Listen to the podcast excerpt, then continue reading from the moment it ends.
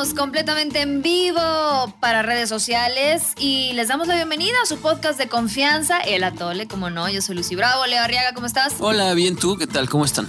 Bien, pues disfrutando de una semana más de este apocalipsis llamado 2023. Pensé que ibas a Me decir llamado encanta. vida, así como, Me claro. encanta. Juan Pablo Delgado, ¿cómo estás? Muy bien, Lucy Bravo. Buenos días, Leo. Nos vamos a morir. ¿Qué está pasando en la vida, en el Nos vamos a mundo? morir aquí en México por otras razones de las que vamos a hablar hoy. Una- Sí. Por otro tipo de guerra que no yo es el dengue, son las balas, es cual- el terremotos, Los misiles, huracanes, huracanes, categoría 4. Sí, sí, sí. Ah, ya, ¿qué más? ¿Qué más? ¿Qué más Ay, eh, les Dios hace mío. falta, muchachos? Ya nos queremos bajar. Pero bueno, todos ya, eh, pues, eh, sabemos, ocurrió. Las cifras, desafortunadamente, pues con cada día que pasa se van actualizando. eh, bajas de ambos lados. Pero yo creo, y, se los, y me, me gustaría plantearlo de esta manera. A ver qué opinan. Yo sí creo que el sábado 7 de octubre es el nuevo 11 de septiembre. El sábado Ok. 7 de octubre es y será recordado como el 11 de septiembre de Israel. Entonces, la pregunta aquí es, ¿Israel cometerá los mismos errores que cometió Estados Unidos? Híjole, Lucy Bravo. Después de su 11 de me roban las palabras de mi boca. Porque, Sí, la respuesta es sí. recordemos, en un lejano 2023, no, 2003, perdón, el general David Petraeus, en las primeras semanas de la invasión a Irak, pronunció estas famosas palabras, estas infames, ahora infames palabras. Díganme cómo termina esto. Mientras él intentaba desesperadamente aconsejar calma, mesura, no sigamos con esto, no sabemos cómo va a terminar. Y Estados Unidos dijo, I don't care, this is what we're doing, America. Y, ¿Qué dijo George Bush? Let's roll. Lo que Y pasa es que vámonos. y sin una visión clara de lo que vendría después, Claro, ¿no? Después de acá. derrocar un gobierno, ese vaciado del poder, etc., etc., dijeron, let's roll. en cada, en cada guerra, en cada ataque, siempre hay un momento donde de pronto puede o no volverse personal. Puede o no volverse un tema mucho más delicado, aún así, que atrapar, digo, que, que eh, atacar tropas, ¿no? Mujeres, niños y en general gente inocente que normalmente son las víctimas, pues muchas veces de actos terroristas, porque es justamente lo que quieren, o sea, sembrar terror e incertidumbre y como que destantear un chingo al país, al sistema, a la sociedad. Yo creo que específicamente en este ataque la gente se lo está, no solo los políticos, no solo los generales, no solo la gente en el poder, la gente, la ciudadanía y el mundo lo está tomando personal por la crueldad de las imágenes, que es un poquito lo que pasó también en, septiembre 11. O sea, cuando estás hablando de gente completamente inocente, hace unas horas Netanyahu subía a la página del Prime Minister i- de Israelí PM, que es Israelí eh, Prime Minister, unas fotos que en teoría él compartió con Blinken, donde le está mostrando la brutalidad de los hechos y las fotos no son nada más que bebés muertos. No sé si vieron las fotos, son horribles. Las se compartieron hace Yo por fortuna no. eh, son bebés quemados y un bebé muerto está blureado, el bebé que está pues, asesinado y los otros pues, están ahí como tal. Y entonces a lo que voy es que si algo nos dejó este ataque es la, brutalidad a la que pueden llegar y además la falta de humanidad de, por ejemplo, estarse eh, exhibiendo con una de las, de las víctimas que al parecer no fue víctima, esta alemana que tenía la pierna rota y que bueno, pues todo el mundo como que eh, en ella eh, como que se, se, hizo mucho más cruda la, la imagen de las víctimas. Y creo que es eso. Al final creo que esto, como bien dices, es un 9-11 porque se volvió personal por justamente por la brutalidad de, y, la deshumanización ya de los ataques. O sea, ya estamos viendo un tema casi como, pues ya, güey, que no respeta nada. O sea, nada, nada, nada. Ya si no vas a respetar a los niños, mujeres, ya no respetas absolutamente nada. Y además no solo eso, sino que lo, lo grabas y te burlas. O sea, que todavía es todavía tres veces peor, ¿no? Sí, claro. A ver, la cuestión aquí es que en el caso de, ¿cómo se podría decir? De Palestina, bueno, de esta guerra debemos nada más dejar muy en claro que no es el típico conflicto de Palestina contra Israel, es de jamás un grupo terrorista Sí. en particular contra el Estado israelí. Lo malo es que obviamente en, en la población palestina van a pagar justos por pecadores. Entonces, claramente el gobierno de Israel Estamos creo que en vísperas, Lucy, de una invasión terrestre masiva. Ya sacaron a 360 mil reservistas y ya dijo Benjamin eh, Netanyahu, primer ministro, toda su gabinete militar dijo, esto es guerra total, cabrón. Vamos a ir a barrer, güey. Con todo. Con todo lo que tenga que ver con la franja de Gaza, que es donde está metido el grupo Hamas. Ahora, aquí la cuestión, bien decía Lucy Bravo, bien más bien preguntaba, ¿qué chingados va a pasar? Y hay tres posibilidades, creo yo. Que no son mías, estas las estoy sacando obviamente de la prensa y demás, pero es lo más plausible. La primera, que no pase nada, no haya invasión y el status quo se quede como está, lo cual es o sea, brazos, cruzados prácticamente. sí, que digan, sé que sí, vamos a negociar y, ah. ya la chingada. Eso no va a pasar, ya tibios, tibios. Como dicen, el pueblo de Israel, así como los gringos después del atentado de las Torres Gemelas, está no emputado, está indignado y está encabritado. Entonces va a venir una guerra total. Entonces pon tú que toman la franja de Gaza donde viven dos millones de personas aproximadamente. Y pon tú que de pasada dicen, nos chingamos también Cisjordania, que está en el lado este, ahí donde está Jerusalén, pegado a Jordania. Y luego qué chingados. Y luego qué chingados va a ser el ejército israelí metido ahí, que es una zona, un hervidero, adopta, metes a la gente al Estado israelí y dicen, se acabó Palestina, el concepto, la idea, el sueño, solamente hay un Israel. Bueno, ¿y qué vas a hacer con los millones de ciudadanos palestinos? ¿Les vas a dar la ciudadanía, derechos políticos y civiles? Una posibilidad. O los mantienes literalmente como ciudadanos de segunda clase, creando así un estado de apartheid. Sí, sí, sí, sí, no, Todas las opciones son muy malas. Muy, muy malas. Pero no, no sin antes, eh, pues yo creo que es importante poner un poquito de contexto, ¿no? Porque, a ver, ¿cómo llegamos, llegamos a este punto, ¿no? Que es parte de la complejidad de la. más de 70 años el desmadrito. No, este. no, no, no, es necesario, ¿no? Aquí ponernos este, a dar una cátedra histórica porque podríamos estar aquí 20 horas tratando de explicar el conflicto Israel-Palestino, pero eh, si bien esto estaba destinado al fracaso desde un inicio, desde, desde el momento en que un grupo de personas se sienta, agarra un mapa y pinta una línea imaginaria para, ¿no? Este, ideas brillantes les llaman a eso. Sí, las ideas brillantes eh, de, nuestro, de nuestros tiempos y, y pintan esta línea imaginaria y dicen, estas son las nuevas fronteras, háganle como puedan. A ver, claro que esto iba a ser un desastre, pero independientemente que cada uno de los bandos, digamos, o de las posturas, tiene argumentos históricos, religiosos, eh, políticos y sociales para, pues, disputar ese pedazo de tierra. La realidad es que hay tantos intereses vertidos en este conflicto que esto nunca, señoras y señores, se va a resolver. Esto, esto se maneja, estas crisis, estos conflictos se manejan, se administran, no se resuelven. Y mientras no entiendan eso, eh, creo que se va a seguir optando por estos discursos vacíos. La solución de dos estados claramente no ah, es la solución, no existe. Es algo que, no existe en la realidad, no tiene argumentos para sostener esta, esta propuesta.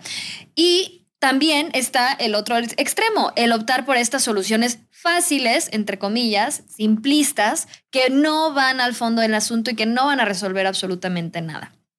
A ver, mientras no ubiquemos a Hamas como un grupo militante terrorista que surge sí en la década de los 80, pero que a lo largo de todos estos años se ha ido profesionalizando, se ha ido radicalizando aún más, se ha ido em, fortaleciendo por el financiamiento que recibe directamente de Irán y que no ubiquemos a todos estos actores regionales, perdón, pero por mucho que tomen la franja de Gaza, ¿qué viene después? ¿Qué viene después de esa vorágine y esa espiral de violencia? Hezbollah va a tener que responder, van a tener que enviar un mensaje en Líbano y, eh, en, el Líbano. Y por supuesto que, a ver, por más que ahorita Netanyahu diga, vamos a, a desaparecer jamás de la faz de la tierra. Ok, muy bien, tengo noticias señor Netanyahu. Muy probablemente las cúpulas de Hamas ya ni siquiera están en la franja de Gaza, ya ni siquiera están en un exacto. Tanto desmadre. Entonces, ¿Cómo combates, cómo combates una amenaza de esta naturaleza? Muchos dicen, bueno, si se pudo erradicar al Estado Islámico, perdón, pero muchas de las facciones que vemos que están ahorita mismo en, en, en Hamas, en Hezbollah y en otras, eh, digamos, eh, sí, eh, facciones en África, por ejemplo, en su, todos estos, pues es, un poco como esta fragmentación de, de los grupos terroristas. Entonces, pues sí, Quizás apagas una amenaza de alguna manera o desactivas una amenaza en un territorio, pero se activa en otro. Esa es la, la, realidad y la complejidad de combatir un grupo terrorista. Y muchos esto que dicen, no, que se sienten a negociar, perdón, con los terroristas, no puedes negociar, ya lo decía Leo, son personas que, bueno, ni siquiera las podemos llamar personas, son seres que han ya rebasado cualquier noción de racionalidad e humanidad posible. No hay manera de sentarte a negociar con estos seres. Y eso es lo más complicado del asunto. Entonces, por mucho que ahora Israel, y lo va a hacer, y lo tiene que hacer, tiene que dar un mensaje de fuerza, porque entonces, ¿qué es lo que están haciendo ahorita todos sus enemigos regionales? Todos. Están observando que Israel es, pues, vulnerable. Este mito que se había creado de un Estado impenetrable, una, un ejército poderosísimo, respaldado. la Mossad. Respaldado. era así como de güey. Lo entrenaron en Israel. El aparato de inteligencia más complejo, más eh, sofisticado. sí, el, software. Exactamente, el software. Y que no hayan detectado esta, esta operación tan también hay que decirlo, tan sofisticada por cielo, mar y tierra, en ningún momento, o sea, en verdad, claro que esto es una muestra de una vulnerabilidad, una debilidad. ¿Y qué están haciendo los otros actores hostiles hacia Israel? Midiéndole el agua a los camotes. Claro. Sí, por viendo por dónde. Pero a ver, esto, como bien dicen los dos, no podrá acabar bien, no hay manera de que acabe bien. Pero también pensemos en, en hasta dónde podría escalar, porque podría irse mucho más allá de lo que pensamos. O sea, ya si estás hablando de que Estados Unidos, Alemania, Francia, por ahí ya generaron su propio eje Berlín-Roma-Tokio. Entonces podríamos estar pensando. Jerusalén es como Tel Aviv. En, en, exacto, o sea, en que, en que esto podría escalar y tener dimensiones mucho más grandes que podrían afectarnos a nosotros mismos como país y como ciudadanos. Y es ahí donde tendría que estar también el foco, porque Estados Unidos tampoco es una nación que se quede brazos cruzados y Estados Unidos como de, ay, me mataron cinco de Estados Unidos, de americanos, bueno, no pasa nada, ¿no? O sea, Estados Unidos se sabe que pues va a entrarle duro y, no solo con apoyo, ¿no? hasta donde tope, como dirían por allá. Una de las cuestiones que a mí me preocupa, volviendo un poco a lo que comentaba Lucy y lo que acabas de decir, esto no puede terminar bien, porque también necesita haber un cambio en la política Claro. En la administración, decía Lucy Bravo, en el manejo del conflicto entre, ahora sí, la ciudadanía de Palestina en general y el Estado de Israel. A ver, muchos consideran a la franja de Gaza como la prisión al aire libre más grande del mundo, porque realmente... Tierra de nadie, ¿no? Eh, prácticamente, bueno, tierra de terroristas en este caso, porque los controla jamás. Pero los ciudadanos de a pie, la señora del negocio, el mecánico, el zapatero, quien se, el agricultor, quien se te antoje, en verdad sí están viviendo como ciudadanos de segunda categoría actualmente y por años, donde Israel los trata con la punta del, pie. A ver, nada de esto justifica obviamente que vayas y mates bebés, nada justifica ataques terroristas, pero tampoco podemos estar ciegos a la realidad, ahora sí, ciudadana, civil, que viven millones de personas todos los días. El problema aquí es que eh, el primer ministro Netanyahu, sus cerdos de guerra del ejército, al entrar a, erradicar, entre comillas, al grupo terrorista de Hamas, obviamente se van a llevar entre las patas a muchísimos civiles. Claro. Actualmente ya les cortaron luz, agua, gas. Los hospitales están a reventar sin, obviamente, sin electricidad y sin agua. O sea, ¿cómo chingados pueden operar a la gente herida? ¿Cómo pueden salvarlos? Bueno, una persona que muere en la franja de Gaza, un civil, imagínate su hermano, su tío, su papá. ¿Qué dice? No tengo oportunidades económicas porque efectivamente vivo completamente oprimido por Israel. Entonces, ¿qué chingados voy a hacer? ¿Me voy a quedar con los brazos cruzados? Me acaban de matar a mi familia. Claro que no. Va a venir un terrorista de Hamas, les va a poner una AK-47 en las manos y le va a decir, pues venganza, papá. Entonces, esto se va a seguir alimentando entre más le pongas presión al chingado conflicto y entre más miseria y muerte. Es que qué bueno que, qué bueno que comentas eso. Ah, bueno, es que en realidad em, esto sí es, a ver, es un Nada justifica el terrorismo, eh, que quede claro. Es un resultado directo de un fracaso total de las políticas que se han mantenido hasta ahora. La política de la franja de Gaza que mantiene Israel Recordemos, mantiene un bloqueo desde hace 17 años en esta franja, este territorio entre Israel y Egipto, de 40 kilómetros por 10 kilómetros, o sea, 40 kilómetros de largo por 10 de ancho, donde viven 2 millones de personas hacinadas, entrelazadas completamente con el grupo terrorista Hamas, porque ese también es parte de su modus operandi, es parte de pues de, de, cómo utilizan a los seres humanos, a los civiles como escudos humanos. Ellos incluso, bueno, su arsenal los, los esconden en hospitales. Eh, sus bases de operaciones están en edificios residenciales. Es su manera también de operar y de alguna manera, eh, pues evitar que los ataquen, pero evidentemente eso no ocurre. Y hasta en la guerra, hay reglas. Lo que está ocurriendo en estos momentos en la franja de Gaza son crímenes de guerra. No puedes atentar abiertamente eh, contra la población civil cortándoles los servicios básicos, los suministros, y lo mismo está ocurriendo, o sea, lo mismo que denunciamos de la brutalidad de los ataques de Hamas, deberíamos estar denunciando estos crímenes de guerra que se están cometiendo en la franja de Gaza. Pero esa postura, el solo hecho de decirlo, ya es motivo para que te tachen de antisemita, o si al revés no lo dices, entonces eres pro-Palestina. Y entonces es, a ver, no, señoras, señores, es un conflicto muy complejo donde desafortunadamente hay personas en medio del fuego cruzado. Y, y no solo eso, yo creo que sí es un fracaso sí de la política de la franja de Gaza, porque lo único que ha hecho esta idea que tenían de vamos a ahorcar la franja de Gaza y esto va a motivar o va a, a, debilitar a Hamas. Sí, cómo no. Claro que no, lo único que ha hecho es alimentar el extremismo.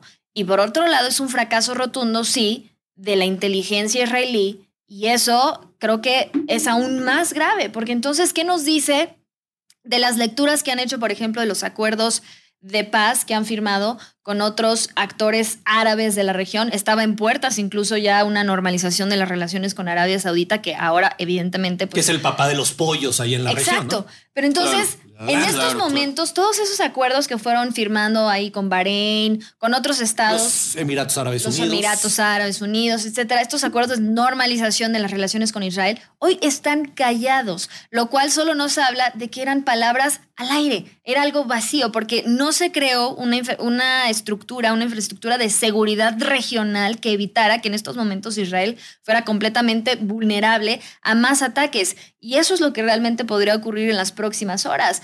Que Hezbollah intente enviar un mensaje, que Irán, imagínense que se involucre. Bueno, esto ya sería... No, el acabose. No, a ver, una cuestión, volviendo a un punto anterior que estábamos haciendo. Osama Bin Laden, ¿se acuerdan de ese imbécil que nos cambió por siempre la vida? Porque ahora en los pinches aeropuertos, güey, uno se tiene que quitar hasta, casi los pantalones. Sí, la tanga iba a decir yo, pero bueno. No, bueno, también. También. Bueno, yo cuando vuelo no Te ven, ¿eh? Pero sí. Este cabrón, parte de, de, los ataques terroristas en Nueva York y en Washington DC, en el Pentágono y demás, el pelado lo dijo desde el principio. Yo, obviamente, esto no va a derrumbar al imperio yanqui. Lo que yo quiero es que sobrereaccionen. Porque una vez sobre reaccionando, van a entrar en una serie de conflictos que efectivamente le van a dejar vacía su caja chica, lo van a dejar desmoralizado, polarizado. Más de 20 años, ¿cuánto duró? Más de 20 años de guerra y ve cómo acabó la sociedad estadounidense, literalmente. Vietnam igual. Exacto. No, y cómo, Vietnam exactamente. ¿Cómo salieron con la cola entre las patas de Afganistán hace apenas dos años? Las imágenes del aeropuerto donde la gente colgada, cayéndose, en fin, un verdadero desmadre. Entonces, Osama Bin Laden pendejo que es, sí, sin duda, pero en este punto le atinó perfectamente. Claro. Una vez que le tocas, que literalmente le pasas una lanza por el corazón a un país, como fue con Estados Unidos y ahora con este ataque terrorista en Israel, que efectivamente es el ataque terrorista más grande en la historia del país y por proporción de población inmensamente peor a lo que ocurrió en Estados Unidos. Claro. El temor es que Israel efectivamente va a empezar una actuar como chivo en cristalería, lanzando misiles por acá. Y si alguien le habla y lo ve feo, entonces tú también chingas a tu madre. Y así se va a ir, donde puedes entrar en un conflicto regional que nuevamente, cuando ya nos habíamos librado del caos en el Medio Oriente, Imagínate otra vez un torbellino de guerra y que empiecen a salir debajo de las piedras el Estado Islámico versión 3.0, los amigos del Estado Islámico, los primos hermanos de Hezbollah, los amigos y club de fans de Hamas. No, no, no, no, no, no, no.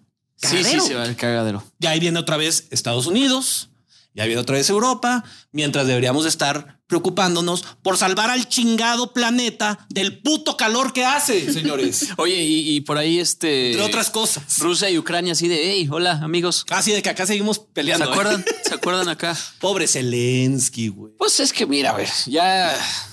¿Para dónde? Ahora, la lana del imperio yanqui en cuestiones bélicas, no, bueno, sobra, güey. Entonces, eh, para y para repartir, güey. Al final, quien gana son ellos, güey. Sí, bueno, no por nada son. Te refieres a Estados Unidos, la policía del mundo. Yo creo que sí, uno de los actores más, este. O sea, es que es difícil. O sea, no, no quiero ponerlo en términos de ganadores y perdedores porque es, a ver, imposible. Pero sin duda, sí, jamás yo creo que logra ese primer objetivo, que es enviar un mensaje, como tú dices, atravesar una daga en el corazón de, de Israel ese primer objetivo se logró. Por otro lado, pues evidentemente Irán, que eh, incluso abiertamente celebró lo ocurrido. Y claro que Rusia, claro que Putin está celebrando en estos momentos allá en Moscú, cómodamente, en el Kremlin, eh, pues lo, lo que pasó, porque todo lo que sea un agente de caos y desestabilización en el sistema mundial es algo para celebrar. Y todavía no hemos hablado del factor eh, Wagner, que hay reportes incluso previos a lo ocurrido de que ellos entrenaron a miembros Hama.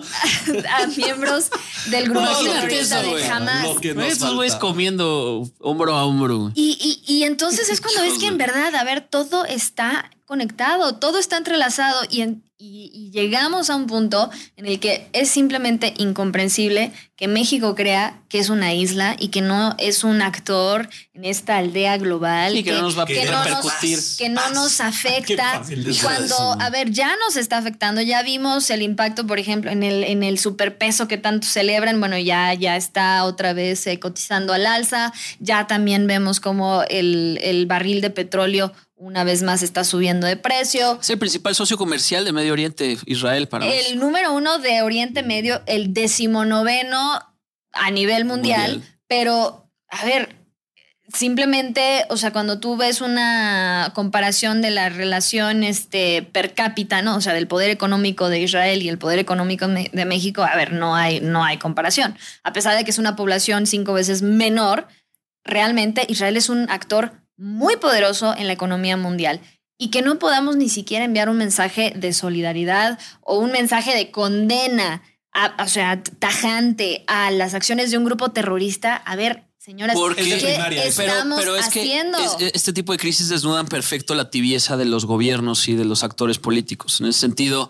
una, por ejemplo, candidata a la presidencia que pasaron, tuvieron que pasar cuánto, un día y medio, dos días, hasta que medio se pronunciara, ¿no? Y por presión mediática y social. O sea, yo estoy seguro que en algún momento en este chat eh, de morenistas, tops, ¿no? Porque seguro tienen un pinche chat en WhatsApp. Los guapos. Los, los que tú quieras, los ojos de sapo. Tú ponle el nombre que quieras.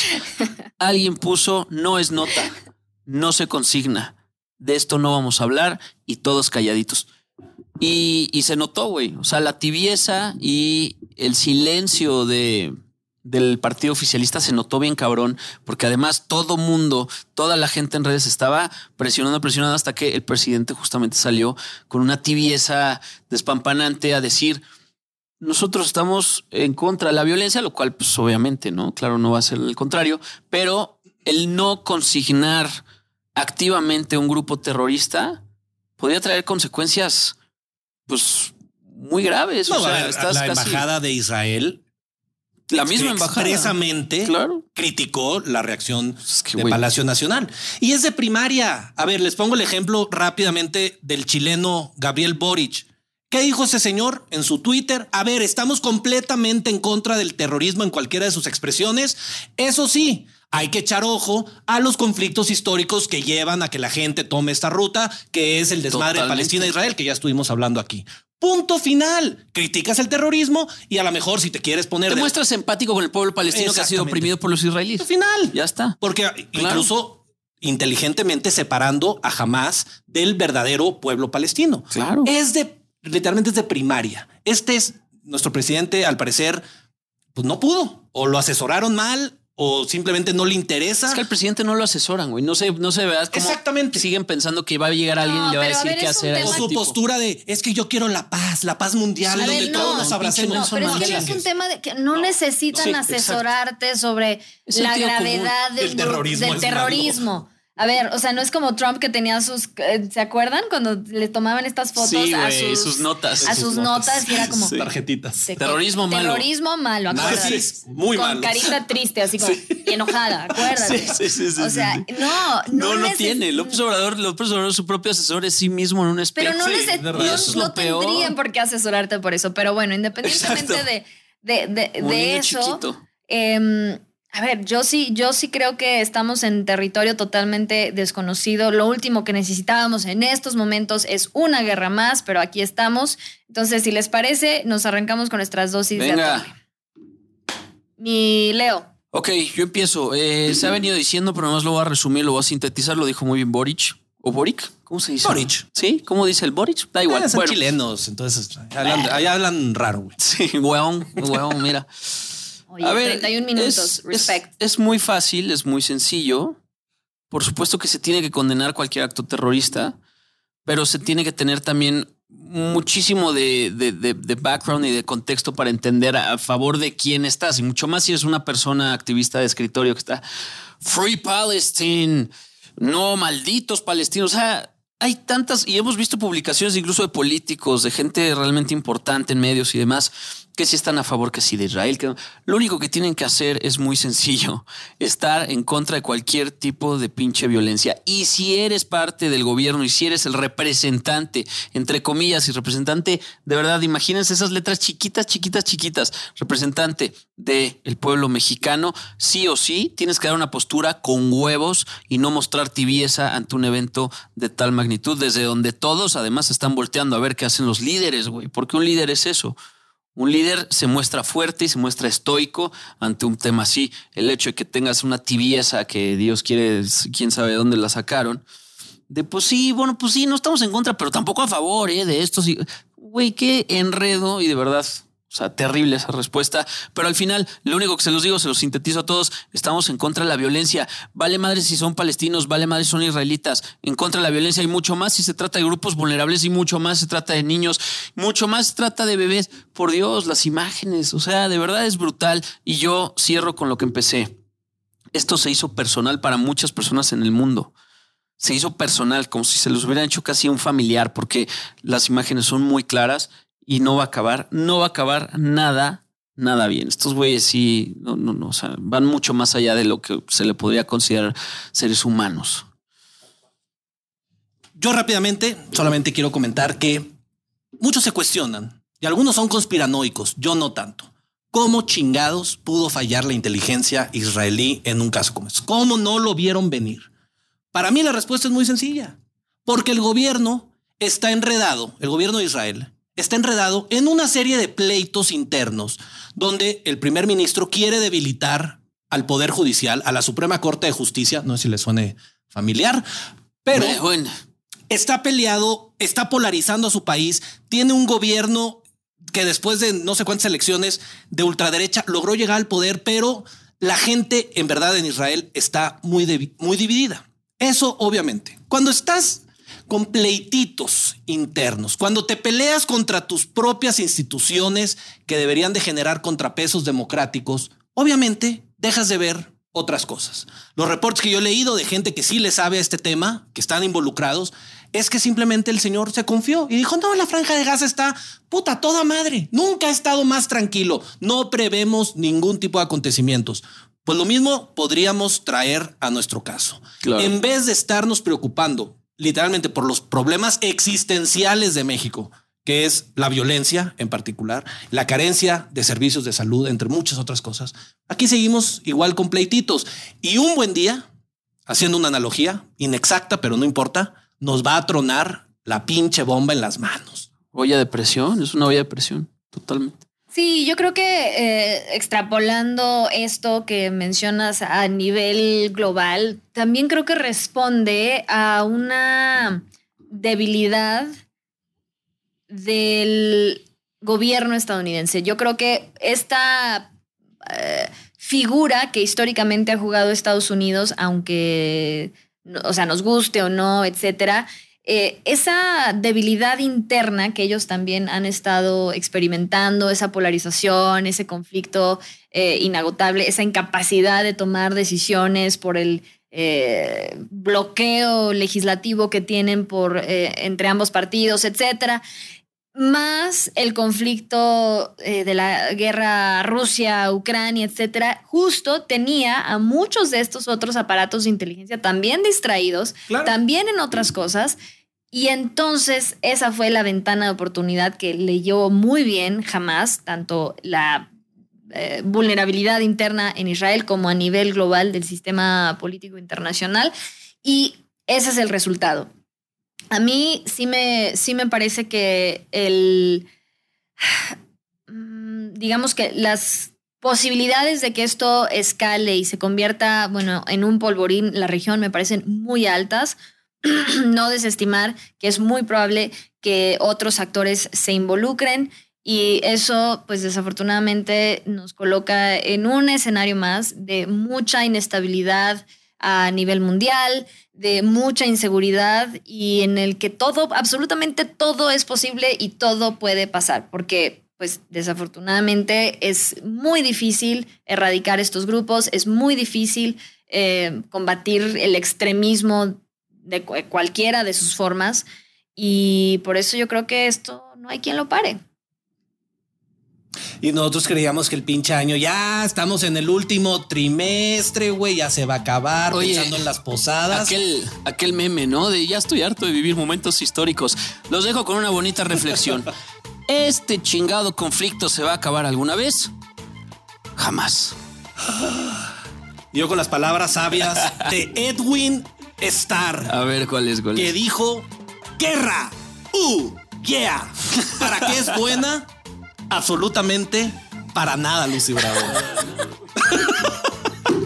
Me quedo con el Se nos está destruyendo aquí nuestro, escenario millonario.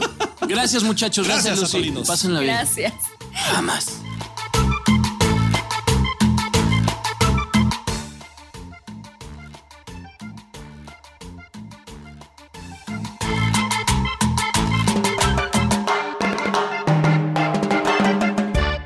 Somos líderes en información digital. Somos multiplataforma.